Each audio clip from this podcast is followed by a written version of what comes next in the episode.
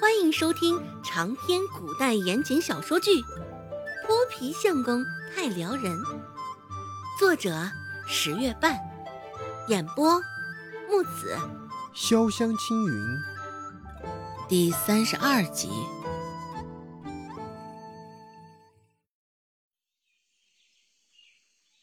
第二天，周成一大早便背着竹筐，一瘸一拐的上了集市，膝盖上。手掌间，因为昨日孟婆子那一脚，双双都蹭破了皮。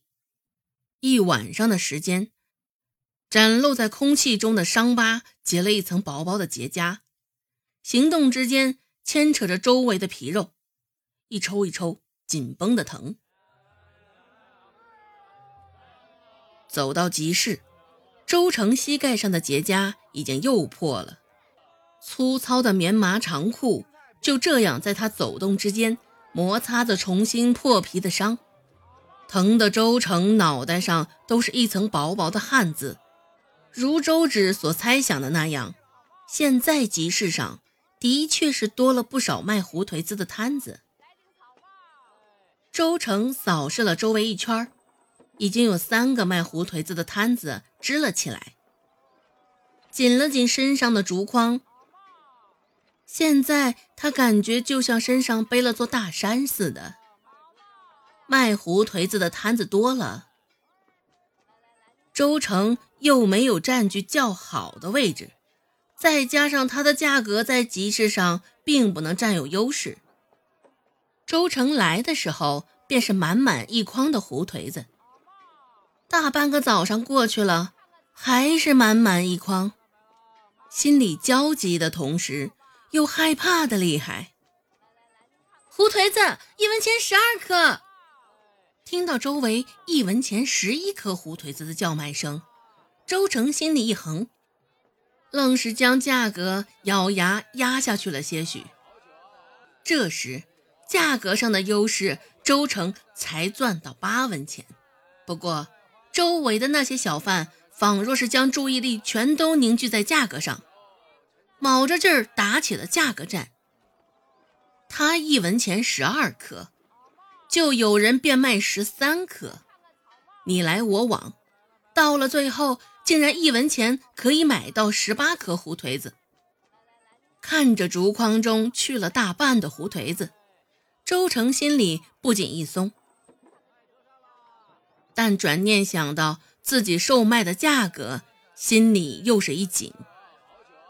兜里轻飘飘的，若是被孟婆子知道这个价格，指不定会怎么惩罚他。想到周芷在家，指不定在等着看他的笑话。周成咬着牙，又将价格压低了些。几个时辰过去，时至中午，竹筐中的胡颓子还剩下小大半，只是集市上已经没有什么行人来往。怕是卖不出去了。仿照着昨日的法子，周成又将其卖给了其他铺子的老板，一文钱一小捧。竹筐中的胡颓子这才见了空，伸手探了探腰间的钱袋子，与昨日比起来，已经严重缩水。想到孟婆子认钱不认人的德性，周成脸上的表情都凝重阴沉起来。回去的路上也是沉重异常，一大筐的胡颓子这回只卖了二十文，与昨日相比又是少了不少。将钱袋子收好，孟婆子现在安静的有些异常，看着她这模样，周成忍不住打了个哆嗦。赶在他发飙之前，周成为自己解释道。奶，今天集市上出现了不少卖胡颓子的人，而且而且价格一个比一个低。现在能够赚上二十文钱，已经是不容易了。况且这胡颓子本来就是野果子，咱们白白赚了这么多铜钱，也属实不错了。只是孟婆子本就是那贪婪之人，尝过之前的甜头后。又岂会将周成的这番话听进耳朵里去？绑好钱袋子后，孟婆子直接快步走到一旁，抓起扫帚就往周成的身上挥。啪啪啪，每一下孟婆子都至少用上八成的力道，而她使的那把扫帚像是长了眼一般，不管周成怎么躲，每次都能准确无误地挨在他的身上。而周成每躲一回，孟婆子手上的力道又重一分。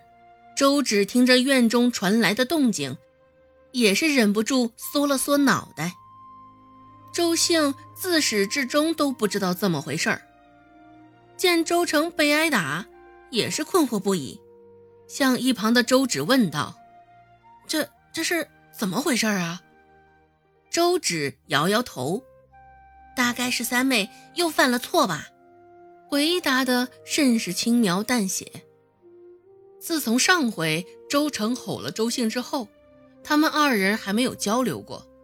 每回周兴对他开口，周成就像没听到似的，将周兴当空气，甚至还会扔一对白眼过去。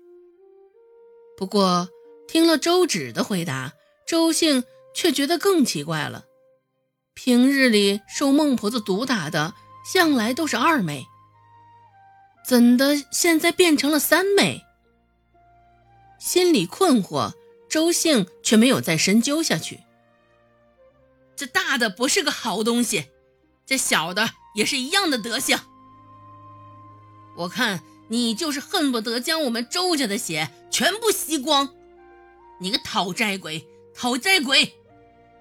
一边说着。孟婆子一边大力地挥着手上的扫帚，说话时中气十足，动作亦是相当有力。吭哧吭哧，动作没有稍作停顿，愣是谁都不会觉得孟婆子已经有一大把年纪了。孟婆子还在继续絮絮叨叨：“一个两个都是要我们周家家亡的，你是，你娘也是，周芷也是。”叫人家孙子看病看死，我就给你们姐妹俩一人一张破草席，随便一裹，扔后山喂狼去。周芷听得孟婆子这话，她并不像是开玩笑的样子。孟婆子生性贪婪，恐怕这种事儿也不是做不出来的。哎，这刁蛮暴虐的古代人，周芷心里暗讨着。